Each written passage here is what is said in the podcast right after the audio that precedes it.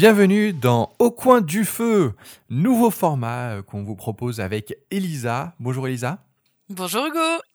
Alors ce format euh, est euh, voilà tout nouveau. On essaie quelque chose. On aime bien euh, voilà essayer de nouveaux trucs, des nouveaux formats. Donc la, saison dernière, on avait essayé donc les chroniques où on avait invité des chroniqueurs chroniqueuses. Et puis pour cette saison, on essaie un nouveau format au coin du feu où l'idée c'est comme quand on est en fin de journée, voilà après une activité avec les enfants et puis on a envie de raconter une histoire. On est autour du feu, au coin du feu. Et euh, donc, euh, bah, l'idée, c'est que on a euh, chacun, chacune lit des livres. Alors, c'est surtout Elisa plus que moi, parce que le, temps a fait que. Et, donc, on, a lu voilà des, li- des livres qui sont un peu pointus, un peu un peu difficiles à aborder, et on propose de, bah, de justement de, partager ce qu'on notre lecture, notre point de vue, co- comment on a vécu un peu cette lecture et surtout qu'est-ce que qu'est-ce qu'on a compris de cette lecture pour que comme ça, euh, ben, on puisse euh, justement découvrir de nouvelles choses euh, sans avoir à se lire tout le euh, livre, euh, le gros morceau du livre. Et donc pour commencer, ben, c'est Elisa qui euh, a fait une très belle lecture. Lisa, raconte-nous tout.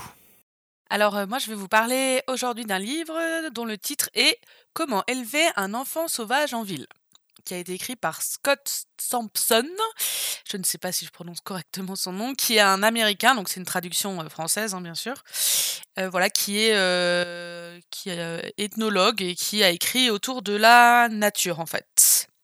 C'est-à-dire que la question transversale qui traverse son livre, c'est comment les enfants se connectent-ils à la nature et comment ce processus évolue-t-il à mesure qu'ils grandissent? Avec bien sûr la question de comment nous, en tant qu'adultes euh, éducants, euh, nous pouvons les aider à se connecter à la nature. hein. C'est un livre qui a été écrit pour les parents, pour les instits, euh, ce qu'ils appellent, ce qu'il appelle les éducateurs, donc les, animateurs en tant que tels n'existent pas aux États-Unis. Voilà, mais ça a vraiment été écrit pour, pour des adultes qui encadrent des enfants. Et alors, il parle de quoi ce livre? Il parle justement de, euh, cette. C'est vraiment cette question transverse. Et donc, du coup, euh, bah, je vais essayer de vous, voilà, de vous raconter un petit peu euh, ce que, bah, les différents éléments qui sont dans le, dans le livre, sachant que ça a été. ça a été difficile de choisir, donc on verra combien de temps ça prend.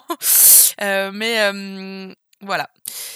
Une des premières notions qui- qu'il introduit, c'est la question de l'histoire. C'est-à-dire que lui, il fait partie, il dit, il fait partie de la génération des années 60-70. Il est dans les années 60-70, il était enfant. Et il nous raconte qu'en effet, euh, à peu près jusqu'à la fin des années 80, en fait, l'habitude c'était euh, bah, en fait d'expédier les enfants dehors après l'école et ils revenaient à la maison qu'à la nuit tombée. Et ils étaient toujours en autonomie pour ça. Et ensuite, on a eu un phénomène de migration vers l'intérieur des maisons et vers les écrans, avec aussi euh, une question d'une peur qui s'est instaurée, par, instaurée pardon, par rapport à la sécurité des enfants, voilà, et que c'était une expérience euh, massive et qui était euh, pas vraiment prévisible, mais dont les effets négatifs sur la santé sont maintenant euh, connus et reconnus. hein, je vous les passe obésité, manque d'attention, etc., etc. Et donc, il propose, lui, des solutions, on va dire, ou des idées pour se reconnecter à la nature. Et il commence, du coup, déjà par, par du coup, expliquer, ben, finalement, c'est quoi la nature? Donc voilà, du coup, il précise qu'on a une vision fonctionnelle du monde qui nous entoure. C'est-à-dire qu'on imagine que l'humanité existe en dehors de la nature. Euh, les sociétés occidentales aseptisées ont une vision utilitaire de la nature sous forme de matières premières exploitables. Donc l'idée, c'est de réintroduire de la compassion, parce qu'on se bat pas pour quelque chose qu'on n'aime pas. Il rappelle que dans la société dans laquelle on est actuelle, donc il parle bien des sociétés occidentales, hein, euh, on objective la nature pour l'étudier. C'est-à-dire que en fait, la science tronçonne la nature en plein de petits morceaux qui finissent par logis, par exemple la géologie, la zoologie, etc. Et en fait, ça divise la nature en différents objets d'étude. Mais du coup, ça limite notre capacité à comprendre la nature comme un sujet. Elle est divisée en objets observables, elle est plus un parent qui mérite le respect, mais une ressource à exploiter. Alors, j'ai pas tout compris. J'ai pas tout compris. je vais pas te mentir. Je préfère te le dire tout de suite parce que euh, euh, t'as utilisé. Alors, t'as parlé de deux choses. Et, en fait, avant, j'avais déjà pas compris la première chose que t'as parlé du, du deuxième sujet. Alors, j'ai mieux compris cette idée de zoologie, de. de hum, enfin, voilà, que l'idée que tout ce qui est en OJ, euh, voilà, ça, ça a en lien avec la nature et que du coup, ça, ça, ça, ça transforme la nature en, comme, un, comme un sujet. Euh, plutôt que comme un objet ou dans le sens euh, parent Non, l'inverse. Ou c'est l'inverse, c'est comme un objet plutôt qu'un sujet, d'accord? Euh, Ouais, mais bon, voilà, dans l'idée, c'est que ça a changé les, les deux. Par contre, tu as parlé d'une première chose au début sur la nature. Alors, tu as, as, raconté, donc j'ai bien compris cette notion de que les enfants, euh, ils étaient dehors tout le temps et que maintenant, euh, c'est de moins en moins. Et d'ailleurs, je te rejoins là-dessus parce que maintenant, euh, on parle de gang quand, quand les enfants traînent dehors. Tu sais, c'est un peu genre, c'est pas bien, ils, ils dealent de la drogue, tout de suite. Enfin, on est tout de suite dans des stéréotypes comme ça. c'est rigolo de se dire qu'avant, c'était bah, les enfants, ils allaient. ils allaient, enfin, dehors, c'était plutôt normal, alors que maintenant, c'est un peu, ça fait mauvais genre. Oui, puis le périscolaire n'existait pas, par exemple. Après, tu as parlé d'un autre sujet, et là, là j'avoue, moi, j'ai pas compris. Eh bien, du coup, en tant que société occidentale aseptisée, hein, globalement, euh, on a une vision utilitaire de la nature, sous forme de matière première exploitable. C'est-à-dire que c'est pas quelque chose qui nous sort, c'est quelque chose qui, dont on se sert, en fait. Mais est-ce... Ça rejoint la notion d'objet, en fait ça rejoint la notion d'objectivisation, c'est-à-dire le fait qu'on utilise la nature plus que ce qu'on la considère comme étant euh, une entité qui euh, une importance à laquelle il faut se connecter et qu'on doit prendre en compte. Ok, ça je comprends un peu mieux. Donc c'est ce qu'il dit. Je vais essayer de ralentir un peu du coup.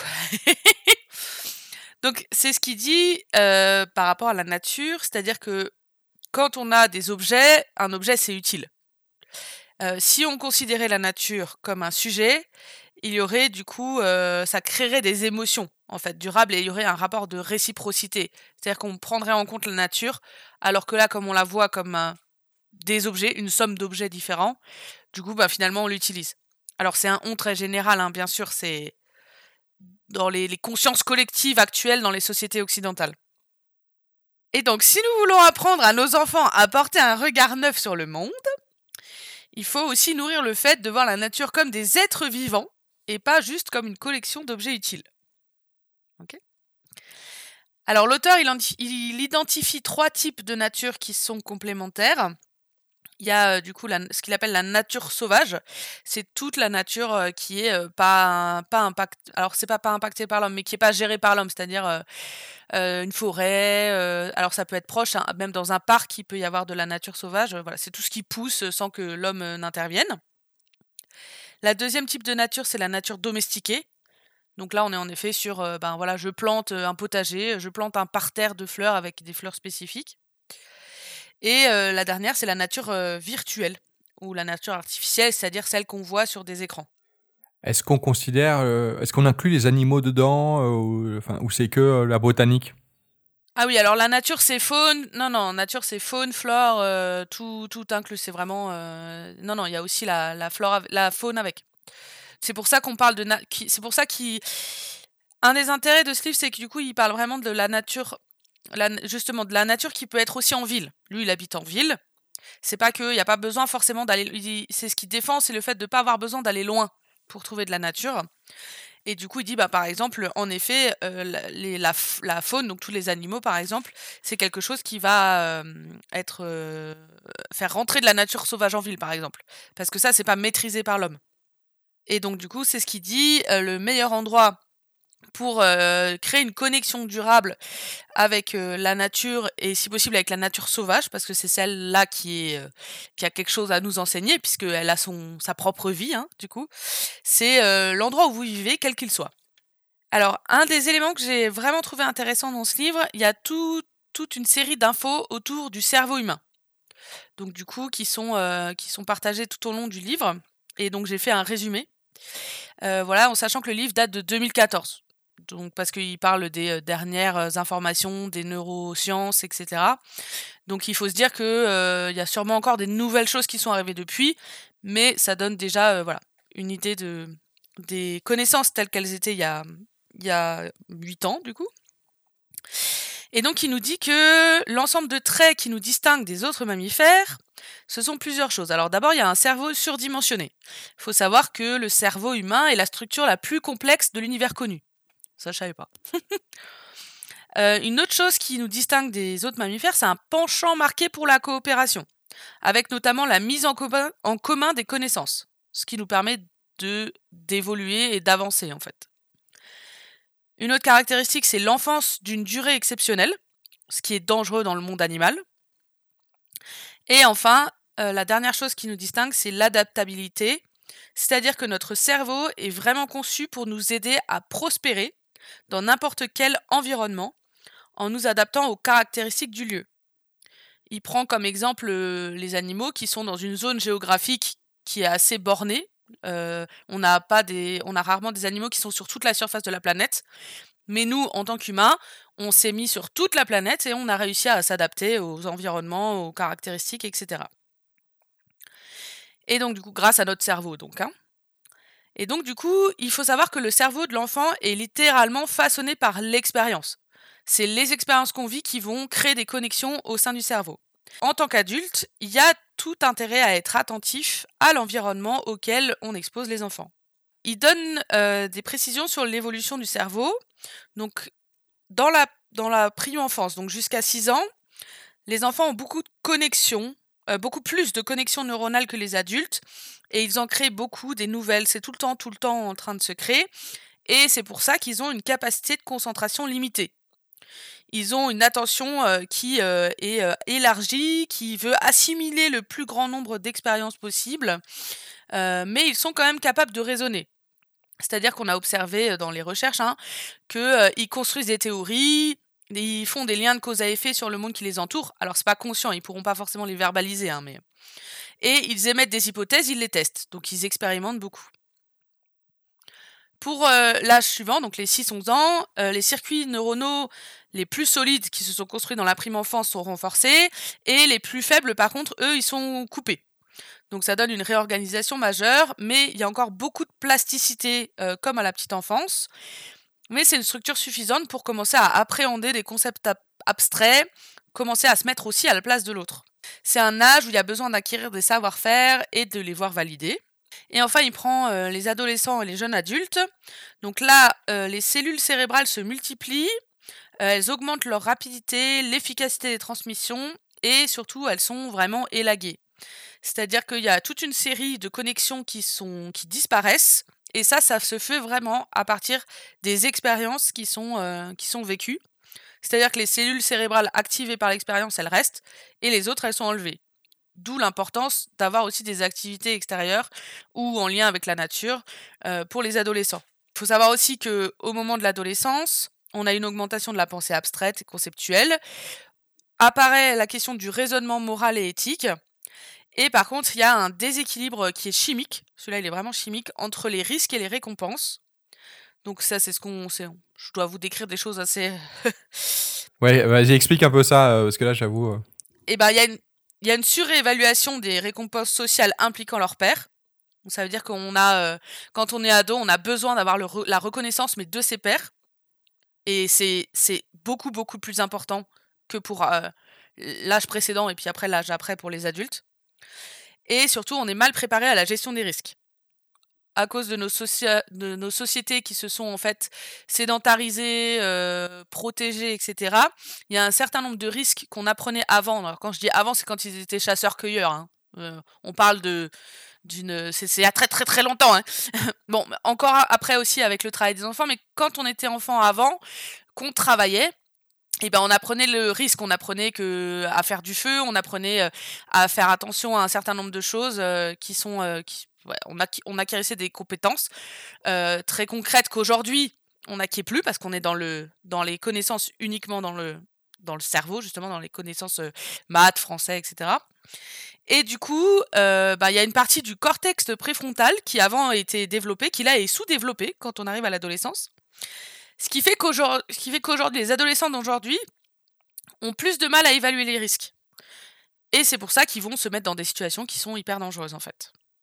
Tu es en train de dire que si je fais la fête un peu trop de, en étant adolescent, si je faisais la fête, euh, et que je buvais trop d'alcool, par exemple, et que je vomissais et compagnie, c'est parce que euh, j'avais pas développé à un moment une partie de mon cerveau? C'est parce, voilà, c'est parce que ton cerveau ne se rend pas compte du risque.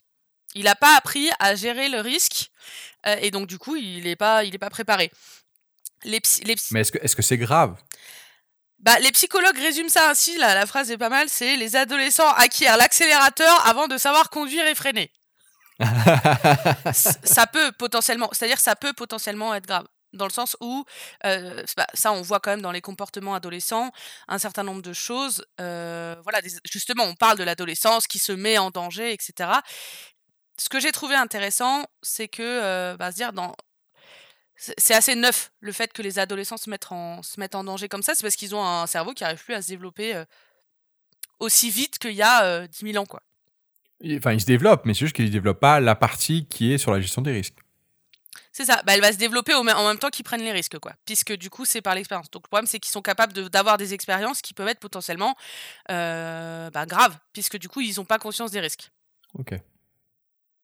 Alors, ce que j'ai trouvé intéressant aussi, c'est du coup, il explique que la neuroplasticité, c'est-à-dire la notion, enfin le fait que le cerveau ne cesse de s'adapter et de se modifier durant toute la vie, y compris à la vieillesse.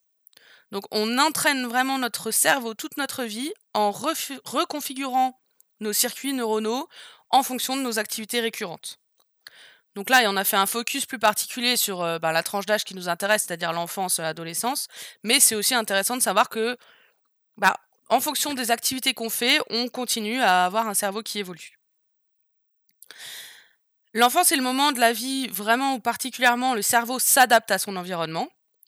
Et donc, du coup, ce qu'il fait, en fait, c'est qu'il explore les possibilités diverses qui, l'entourent, avec notre imagination pour trouver des solutions innovantes aux problèmes qu'il rencontre. Du coup, pour mener euh, ses recherches, l'enfant, il utilise le jeu, qui est un besoin compulsif. Et voilà, en enfant, pendant l'enfance, on expérimente, on apprend, on imagine le monde à travers le jeu. Et du coup, l'âge adulte est la période où tout ça est mis à contribution. Euh, l'auteur utilise une, image qui est euh, qu'on pourrait parler de la division du travail. C'est-à-dire que l'enfance serait le département euh, recherche et développement et l'âge adulte le département production et marketing. du coup voilà. Ouais, bah en enfance en fait, on invente des millions d'idées nouvelles et à l'âge adulte, du coup, on choisit les 3 ou 4, 5 meilleures d'entre elles et on les concrétise en fait. Voilà, je trouvais que l'image était assez était assez intéressant. Et du coup, par rapport à toutes ces choses en lien avec le cerveau, euh, donc le vécu de l'enfant exerce vraiment un effet direct et durable sur euh, la chimie du cerveau et sur qui il sera en tant qu'adulte. Nous, les adultes qui encadrons des enfants, on est donc des on guide donc le développement du cerveau euh, en exposant les enfants à diverses expériences. Voilà, ça va jusque là. Ouais, ouais, ouais. Non, mais par rapport à tout à l'heure, c'est plus clair. C'était le temps de me mettre en route. Mais je vois toujours pas le lien, par contre, avec la nature. Oui, alors, ça tombe bien, j'y arrive. Alors, quand on est, euh, on a en nous, en fait, ce qu'on appelle la topophilie. Donc, c'est une notion qui a été développée dans les années 70. Je n'en avais jamais entendu parler. Hein. Donc, la topophilie, en fait, c'est l'attachement humain à l'environnement naturel et culturel qui nous entoure. Donc, pour le dire autrement, c'est une tendance innée que nous possédons à nouer des liens avec la vie et les paysages qui nous entourent. Et donc, cette tendance peut être renforcée, découragée ou anéantie par les adultes en fonction des activités bah, auxquelles on se prête. C'est-à-dire que si on va jamais dehors ou si on fait aucune activité à l'extérieur, eh ben, cet attachement à l'environnement qui est autour de nous, il va, il va disparaître en fait. Mais du coup, euh, ça veut dire qu'il y a d'autres choses qui sont faites en, attendant et, donc qui sont développées. Donc là, la topologie, si je comprends bien, c'est le fait de faire euh, évoluer euh, tel ou tel, enfin notre relation à tel ou tel environnement. En fait, la topophilie, c'est dire topo, ça vient de, topo le lieu et philie aimer hein, de, en grec. Et du coup, la topophilie, c'est le fait que instinctivement, quand on est quelque part, on, est avec cette capacité à aimer notre environnement. Aimer dans le sens euh, prendre soin, prendre, euh, avoir, euh, voilà, ne pas faire n'importe quoi avec ce qui nous entoure. Et que du coup, parce que c'est bien ça l'enjeu hein, par rapport à cette, à cette question de la nature, la question c'est comment est-ce qu'on fait pour que du coup les enfants développent c'est ce que je disais au démarrage, hein, euh, comment euh, on fait euh, pour que les enfants se connectent à la nature et pour pouvoir pour pouvoir avoir des enfants, enfin des futurs adultes du coup, qui aient connaissance des enjeux écologiques et qui aient envie de voilà de préserver la nature, donc la planète, donc le genre humain, etc. Donc, du coup, par rapport à la question de la nature, l'auteur dit que du coup, en fait, un lien profond et durable avec la nature, ça se construit de manière progressive au fil des années. Lui, ce qu'il cherche à partager dans ce livre, c'est qu'il propose aux adultes de devenir ce qu'il appelle des passeurs de nature. C'est-à-dire des mentors qui accompagnent les enfants pour créer justement ce lien à la nature. D'où toute l'introduction autour de la, de la, voilà, des, des, neurosciences, de manière à comprendre en fait les différents enjeux des différentes tranches d'âge. Donc plus précisément, euh, pour lui, un mentor, donc tel qu'il le définit, c'est un conseiller qui est digne de confiance, mais qui use aussi de ruses pour aider les autres à éveiller pleinement leur potentiel. Donc un mentor est attentif à ceux qu'il guide, euh, en s'adaptant à leurs besoins et en utilisant ce qui est le plus approprié en termes de sujets, de méthodes, etc. Donc ça va sûrement te rappeler un petit peu un certain nombre de choses, euh, notamment sur la formation, c'est-à-dire une personne qui accompagne en prenant en compte les besoins de l'autre. Et pour lui, les mentors euh, ne sont pas des puits de science. C'est-à-dire qu'il n'y a pas forcément besoin d'avoir des compétences techniques euh, en termes de, de science. Et il dit aussi surtout qu'ils n'ouvrent pas forcément la marche, c'est-à-dire que ce pas forcément eux les moteurs. Pour utiliser une autre image, il dit que la meilleure option consiste souvent à pousser doucement les enfants, tout en restant derrière, plutôt que de les tirer en se plaçant devant. Donc c'est vraiment euh, lui dans son dans sa manière d'appréhender les choses, il dit pour pouvoir créer un lien fort à la nature, il vaut mieux euh, laisser les enfants finalement mener euh, la barque tout en apportant des éléments, plutôt que de dire bah on va d'abord aujourd'hui on va faire ça, demain on va faire ça, etc comment on aborde cette notion de nature? Enfin, si à un moment on n'est pas là à les tirer. Enfin, pour le coup, c'est le truc que j'arrive toujours pas à comprendre. Euh, surtout si on connaît même pas ce que c'est nous-mêmes la nature, tu vois, parce que tu dis, il faut pas être forcément compétent. Eh ben, il faut, il faut aller, euh, il, faut pas être compétent dans le sens les compétences techniques, les connaissances, si tu veux. Il n'y a pas besoin de savoir le nom des oiseaux, il n'y a pas besoin de savoir le nom des plantes. C'est quelque chose qu'on peut euh, découvrir avec les enfants. Il n'y a pas forcément d'avoir les connaissances au préalable. Euh, ce qu'il dit, c'est que la première chose, c'est déjà qu'il faut s'intéresser. Et du coup, là, il donne justement deux, deux, euh, deux éléments sur lesquels il, il, insiste, qui est sortir de l'intellect et des connaissances pour donner de la place et de l'importance à l'émotionnel. Donc du coup, c'est-à-dire que lui dit le savoir donne le meilleur de lui-même quand il passe par la tête, mais aussi par le cœur, c'est-à-dire aller dans la nature et créer des émotions. Et il parle de l'importance de l'éducation par la pratique et sur le terrain, c'est-à-dire privilégier l'expérience directe du monde réel, euh, c'est-à-dire aller dehors, quoi. Alors, sur la partie concrète de qu'est-ce qu'on peut faire, j'y viendrai après, euh, parce que du coup, il donne un, certain nombre d'orientations, en fait. Quand il parle de l'importance de l'éducation par la pratique sur le terrain, j'ai trouvé ça intéressant parce que du coup, il dit qu'aujourd'hui, on a une trop grande scission entre la nature et ce qu'il appelle la science, donc la science euh, de la vie et de la terre. C'est-à-dire, il pose la question, qui trouve qu'un moment dehors, est égal à un cours de sciences de la vie de la Terre. D'un côté, on a de l'action, du jeu, du ludique, et de l'autre, on a une activité sédentaire, des devoirs, une contrainte. On a, euh, si, si on est face à des enfants qui ne sortent pas, par exemple, qui n'ont que les cours de SVT, eh ben, il y a vraiment une forme euh, de, scission entre euh, ce qu'ils vont apprendre et le monde réel, puisque c'est jamais mis en pratique. Ouais, ça, ça me fait penser, tu sais, aux, expériences en SVT. C'était le moment où enfin tu disais, putain, là, je vais avoir du fun, tu vois. Euh, ouvrir le, tu sais, l'ADN, ce genre de trucs. C'était les trucs fantastiques, mais je suis bien d'accord. C'est comme tu dis, c'est au moment où on était dans l'action, quoi. C'est ça. Lui, comme exemple, il dit euh, Vous pouvez passer la journée entière à parler du recyclage des organismes en décomposition. Rien ne vaudra l'effet produit par le fait de plonger la main deux secondes dans un compost. C'est exactement ça. Et c'est vrai que ce que j'ai trouvé intéressant là, c'est de se dire, bah oui, c'est vrai que finalement, euh, dans le cadre, moi ce que j'entends, c'est dans le cadre scolaire classique, on va dire tel qu'il existe euh, avec les programmes, etc. Bah, il crée pas cette connexion, à la nature. On est plutôt dans cette justement euh, cette chose où on, où on, voit les choses de l'extérieur, on les étudie, on les dissèque, mais on voilà. Il explique d'ailleurs euh, que ça met en lumière un problème plus profond du système éducatif dans sa globalité, qui est euh, un stockage passif de connaissances et non un engagement actif. Et pour lui, c'est ce type de système éducatif euh, prépare les enfants à entrer dans la société de consommation, bah, où on, finalement on, accumule, on, achète, mais on n'agit pas euh, directement. Et donc du coup, euh, pour arriver dans quelque chose d'un peu plus concret, il parle donc beaucoup de l'expérience directe et intime avec la nature pour les enfants. Donc par exemple, il incite vraiment à ce que les enfants passent au moins une heure dehors par jour ou le plus souvent dans la semaine. Alors je rappelle que ce livre c'est aussi écrit à destination des parents. Donc du coup, il y a un certain nombre de choses qui vont être les parents auront plus d'action de, dessus que les animes. Mais voilà, finalement, ceux qui sont en périscolaire, euh, ils sont quand même là cinq jours par semaine. Euh, il insiste aussi sur le fait que c'est important de faire un retour sur les temps qui sont passés à l'extérieur pour créer justement des connexions. Euh, il donne un exemple concret, une activité par exemple qui s'appellerait l'histoire du jour, c'est-à-dire un moment donné où, euh, chacun raconterait euh, quelque chose de ce qu'il a vécu dehors. par exemple avec, avec un starter du type qu'est-ce qui s'est passé dehors aujourd'hui? Il donne un autre exemple, un carnet de terrain ou d'observation, c'est-à-dire un carnet, c'est pour les enfants un peu plus grands, mais un carnet où on, on note ce qu'on voit. Il parle aussi, ça j'ai trouvé ça intéressant, euh, même éventuellement dans un espace collectif si c'est possible, une table de nature.